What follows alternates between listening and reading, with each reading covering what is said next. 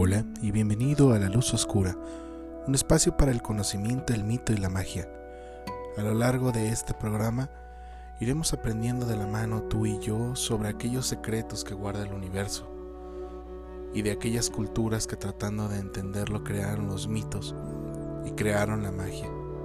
También abordaremos temas de la cultura popular como las cartas del tarot y el cómic como un medio de expresión del alma humana.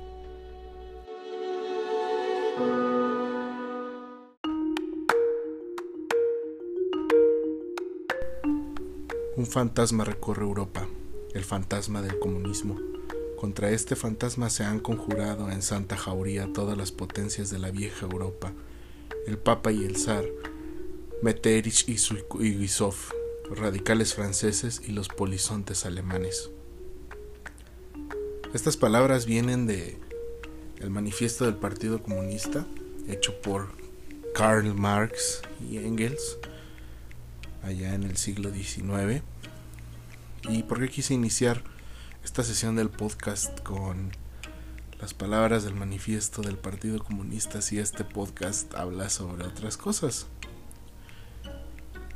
Y bueno, eh, quiero este, publicitar otra vez la página de Instagram. Estamos como arroba la luz oscura podcast. Y ahí hace dos semanas tuvimos una dinámica en la cual ustedes podían votar la temática del podcast de relax del mes. La semana pasada sé que no hice el podcast, una disculpa, se, nos, se me cruzaron algunas cosas personales pero compensaré eso grabando el podcast el miércoles. Van a tener esta semana dos podcasts. El que tenía pendiente de la semana pasada y hoy que voy a grabar este que es sobre el tema ganador en la encuesta. Yo les ponía dos opciones que era hablar sobre Warhammer 40k y el cómic de Mark Miller Red Son Superman. Ganó obviamente Red Son por un 73% de los votos y aquí está. Vamos a hablar de Superman Red Son. Curioso el caso de, de Mark Miller, guionista del cómic de Kikaz y guionista de esa famosa saga de Civil War y de Old Man Logan, que fue lo que llevó a guionizar la película de Logan que salió hace ya varios añitos. Generalmente Frank, este, Mark Miller, ya lo iba a confundir con el otro Miller, este, Mark siempre aborda ese medio transgresor al modus, modus tradicional de los personajes. Y en el caso de Red Son es una pregunta bastante interesante y es que nos plantea qué hubiera pasado si el último hijo de Krypton no hubiera caído en Estados Unidos y no hubiera caído en una república de la antigua Unión Soviética. Y eso es lo que nos plantea el, el cómic de Red Son. Hay una película que hizo la, la compañía DC muy buena. Tiene cosas que son muy diferentes al cómic, como toda crítica que hay, ¿verdad? Todos los que leen cómics hacen la misma crítica, pero en este caso crea una configuración diferente a lo que se plantea en el cómic de Red Son. No está mal, pero siento que le dan sobreexposición a temas que en el cómic no se tratan. Pero bueno, ustedes vinieron aquí para saber de qué se trata este cómic de Red Son y si lo van a leer, lo van a comprar o van a ver la película. Y es bien sencillo. Pues la historia inicia, como todas las historias de origen de Superman, con la caída de, de ese extraño artefacto en la Tierra y dejando a Superman en una en un pueblecito en Ucrania donde es encontrado por una familia de granjeros de la antigua URSS que lo crían y bueno, ustedes saben el resto, ¿no? De la historia de Superman. ¿Qué pasa en el Inter? Bueno, la historia de Red Son también se mezcla con la historia, pues obviamente de sus personajes que son canónicos, ¿no? Lex Luthor, eh, Brainiac, parte de la Liga de la Justicia. Pero a comparación de esas historias clásicas que tenemos sobre Superman, aquí tenemos una perspectiva muy diferente del hombre de acero. Es muy introspectivo a su lado intelectual, vamos a llamarlo así. Aquí tenemos que obviamente nunca conoció a Louise Lane, nunca se enamoró de ella, nunca se casó con ella ni nada, pero eh, es encontrado por el, el mismísimo padre de todos los comunistas del periodo post-Lenin, nuestro amado y a veces culpado, bueno, no a veces, siempre será culpado por esos millones de muertos que ocasionó el camarada Stalin. Y bueno, como toda obra que habla sobre Stalin, pues Stalin lo vio a Superman como un arma de propaganda. Y eso es como inicia Red Son. Sobre cómo Stalin le dio visibilidad al hombre de acero. Pues en realidad sigue teniendo esa misma historia de ser un chico humilde, de ciudad, de un pueblecito. Que no quiere causar problemas, pero quiere ayudar a las personas. Y de pronto se convierte en una historia de tintes políticos, pues teniendo al ex Luthor ahí, como siempre, ¿no? Tratando de destruir a Superman por ese medio y esa xenofobia que existe en él por ser un alienígena. Stalin acoge a Superman como un hijo tanto así que hay desfiles y hay cosas en su conmemoración por ayudar, precisamente a sustentar toda su visión del comunismo. Mientras que pues Lex Luthor se empecina en destruir a Superman y la superioridad de la Unión Soviética. Para esto va a contar con el apoyo del gobierno totalmente porque pues son los 50 es después de la época de la Segunda Guerra Mundial y va a ser un conflicto bastante interesante porque aquí está la primera gran disyuntiva entre el cómic y la película, obviamente.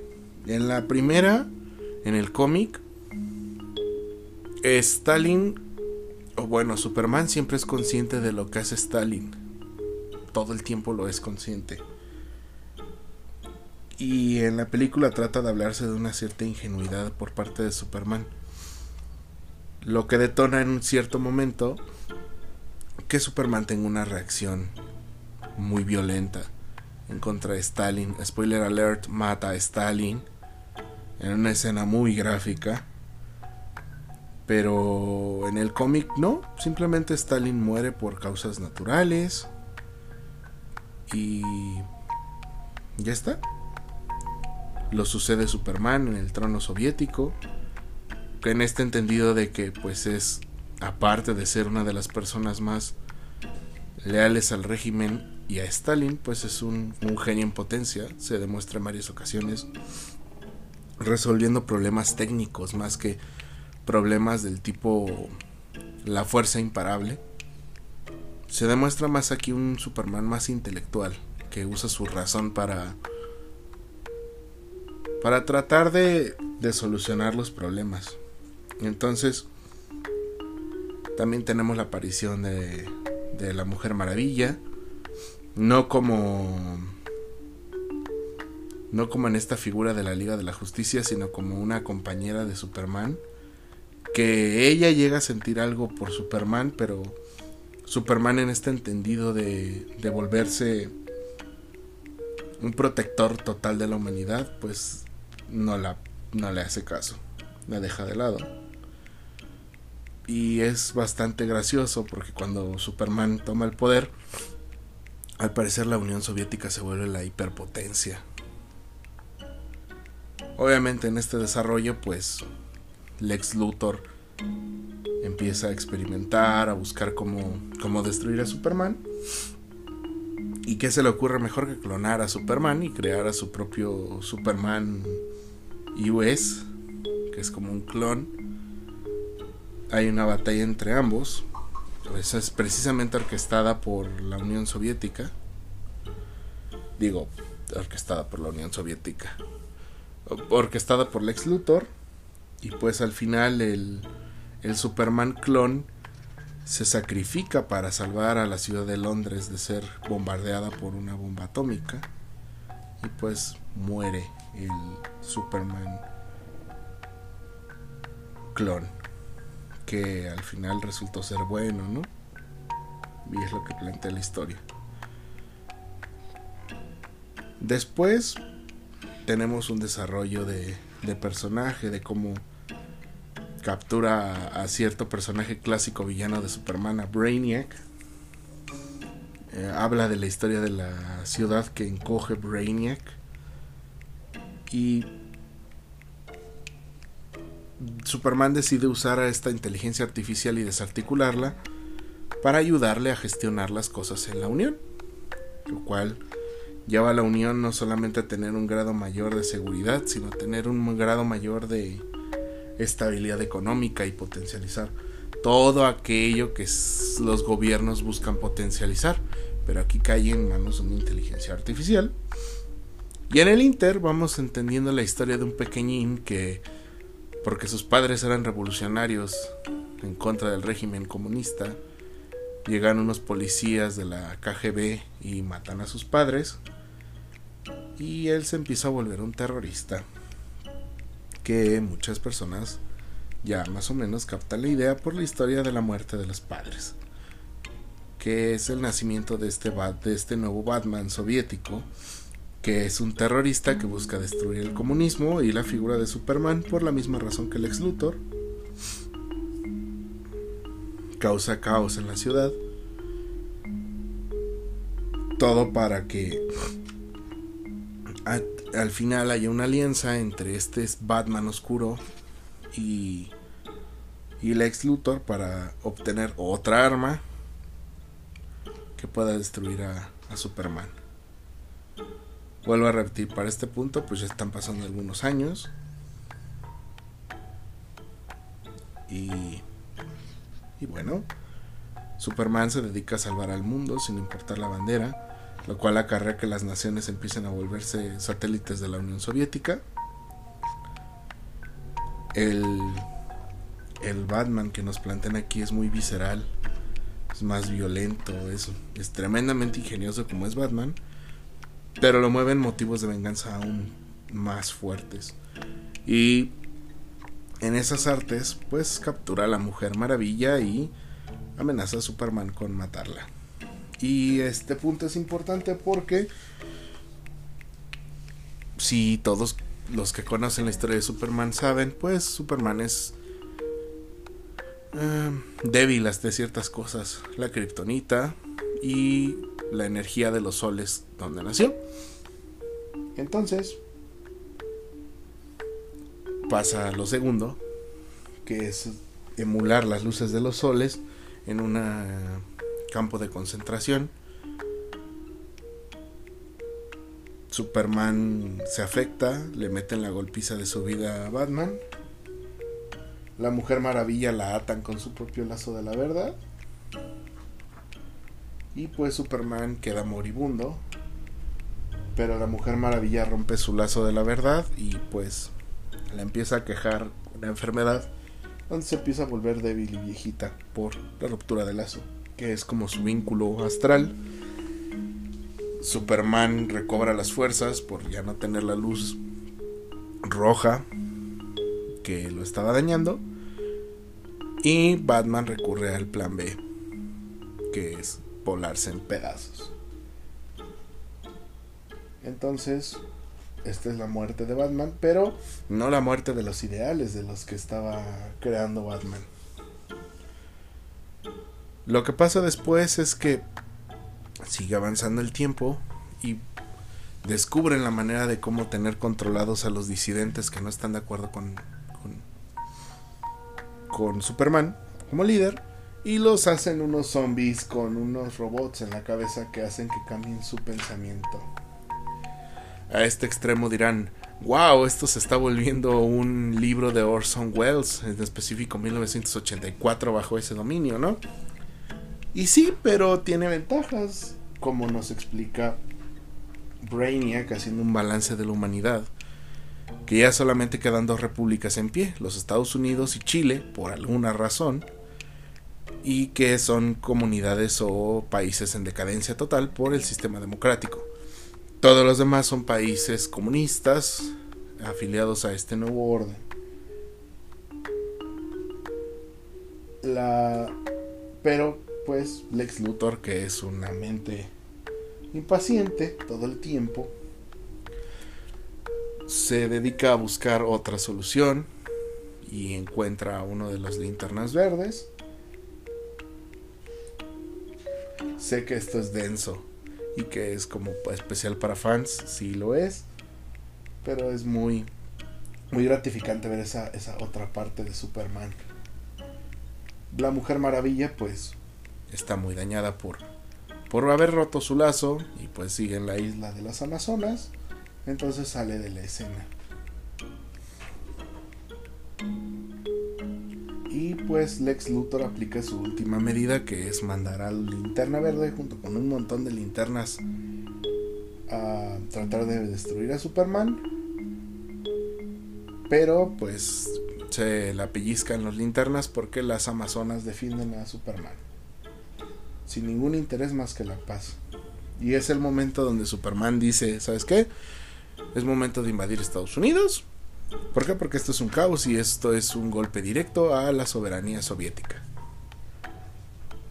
Va hacia hacia Washington, pero se encuentra con Luisa Lane y lo desarma prácticamente a Superman, al hombre de acero, al, a la cúspide de lo que debería ser un ser humano, lo desarma la siguiente frase que les voy a leer. ¿Por qué no encierras a todo mundo en una botella, Superman? ¿Recuerdan la historia que les decía de que Brainiac había encerrado a, a una ciudad en una botella? Exactamente por eso, porque, porque Superman no llegó a tiempo y redujo todo Stalingrado a una botella y ahora están sufriendo porque pues el estar en una botella no es suficiente, no es lo más conveniente, ¿verdad? Están aislados del mundo en ese pedazo de cristal. Y es donde se da cuenta Superman de que fue manipulado por esta inteligencia artificial extraterrestre llamada Brainiac. La destruyen. Brainiac trata de contrarrestarlo con un sistema de autodefensa que probablemente destruiría toda la galaxia. Entonces Superman toma ese Brainiac y se lanza con él al espacio exterior a millones de años luz de velocidad y explota. No sabemos si Superman sigue vivo o no, pero lo que sabemos es que después de la muerte de Superman, por esa explosión, la democracia gana en el mundo, todos los países se vuelven unas naciones democráticas y se crea una unión, unos Estados Unidos mundiales, gracias a esto. Lex Luthor se vuelve su primer presidente.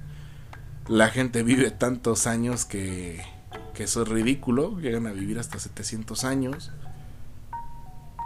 Lex Luthor eh, es enterrado cuando muere, pero hay una figura que se aparece en el funeral que nos recuerda a, a ese hombre de acero y lo que nos dice es que Superman no murió en la explosión de esa cosa, sino que sobrevivió. Y cuando van pasando los eones, la sociedad va avanzando cada vez más y más y más y más hasta el punto de que, bueno, el planeta Tierra empieza a colapsar y un tal Llorel, tanto que los apellidos se reducen a letras, Llorel, manda a su hijo Kalel al pasado para ayudar a la humanidad. ¿Sí? El Red Son de Superman nos habla de un viaje en el tiempo y de que el Red Son era necesario. Y es lo que configura la historia de, la humanidad. Y aquí termina el cómic de Mike Miller. Es interesante el cómic en demasía porque nos habla de, de un cambio total de perspectiva del héroe americano. Siempre hemos visto a Superman como, en palabras de los especialistas en cómics, como el Boy Scout perfecto, que es una persona que es pura bondad, que es puro servicio, pero no llegamos a ver las aristas, nunca las llegamos a ver. Y este cambio que supone el simple hecho de haber movido a Superman, de, de haber llegado a Estados Unidos, haber llegado a la URSS, es bien interesante. ¿Por qué? Porque la cultura soviética es muy diferente a la cultura norteamericana de los años 40. Tan solo imagínense, en Estados Unidos había o hay una cultura hacia la nación. Lo más sagrado es la nación, el pueblo. Y en la Unión Soviética lo más sagrado era Stalin, el líder. Los símbolos de la nación. Y eso es un golpe brutal. Sé que muchos de ustedes que me escuchan conocen mi mi, desarrollo académico y profesional como politólogo. Eh, ya lo me había presentado así en el primer capítulo. Pero la época comunista y todo el sistema comunista estalinista, sus derivaciones, su historia es muy interesante porque hay muchas cosas que pensar del periodo. O sea, tengan en cuenta que es un periodo entre guerras. Un periodo de la Primera Guerra Mundial al final de los noventas. Fueron casi 100 años de comunismo en, en la Unión. Y en esos 100 años hubo luz y hubo oscuridad.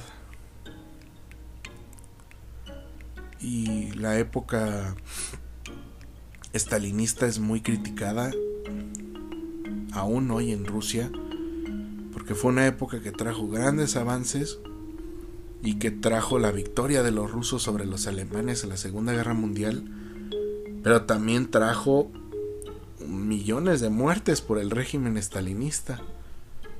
Si ustedes creen que es complicado vivir en México donde pueden llegar y asesinarte sicarios del narco por un ajuste de cuentas o una bala, una bala en un tiroteo cruzado, allá por decir que el precio del pan no se te hacía justo o por pensar que la, la república o vivir en comunismo estaba mal, ya eres ejecutado. Y no solamente tú, toda tu familia era ejecutada. Entonces, fueron tiempos muy oscuros por esa idolatría líder, pero también tuvo grandes avances. Muchos dicen que la carrera espacial, por ejemplo, hablando de los años 60, la ganaron los Estados Unidos por haber llevado al primer hombre a la luna. Sí, pero pónganse a pensar que antes de todo eso, antes de que el hombre llegara a la luna por los gringos, gringos hablando de estadounidenses, la Unión Soviética mandó el primer satélite, el primer satélite, la primera nave tripulada con algo vivo con la perrita laica. el primer astronauta fue soviético, el primer cosmonauta que fue Yuli Gagarin. La primera cosmonauta mujer fue soviética. Entonces, si nos vamos a esa parte, pues sí, la Unión Soviética fue muy competitiva, tanto así que era el terror de Occidente, era el terror de los Estados Unidos porque era la competencia directa. En algunas cosas lo superó, en otras cosas pues no, obviamente. Pero es curioso hablar de, del periodo comunista en Rusia. Tanto que tiene sus estragos hoy. Tanto que tenemos a un ex miembro de la KGB como presidente en Rusia. Y tanto así que ha aplicado medidas del régimen comunista. Y han funcionado. Pero no voy a hablarles más de política ni de historia porque pues este podcast no es para eso. Es curioso ver si ustedes vieran el cómic en físico, es muy fuerte ver los símbolos que lo dominan. Son símbolos de comunismo, son símbolos que nos hablan de de la de la democracia, o sea, es simbólicamente muy atractivo y muy fuerte. Y eso pues aprecia aún más la obra original. Ya hablé mucho sobre el cómic de, de Red Son. Pues ya tanto que les conté la historia completa. Voy a dejar el podcast por aquí en esta ocasión. Recuerden que el miércoles va a haber un nuevo episodio donde vamos a hablar de Zaratustra, de Buda, de Buda entendido como el Siddhartha Gautama. Vamos a hablar sobre los periodos helenísticos, Roma y obviamente de nuestro querido y siempre ponderado Jesús de Nazaret, de nuestro Joshua, y vamos a hablar precisamente sobre ese, esa evolución de la fe. Yo el miércoles les estaré avisando a qué horas voy a subir el, episodio. Va a ser en la noche como estos episodios. Eh, muchas gracias por escuchar y por su paciencia. Vamos a estar aquí. Y recuerda, tú eres luz. No dejes que lo que está afuera apague la luz que llevas en tu interior. Chao, chao.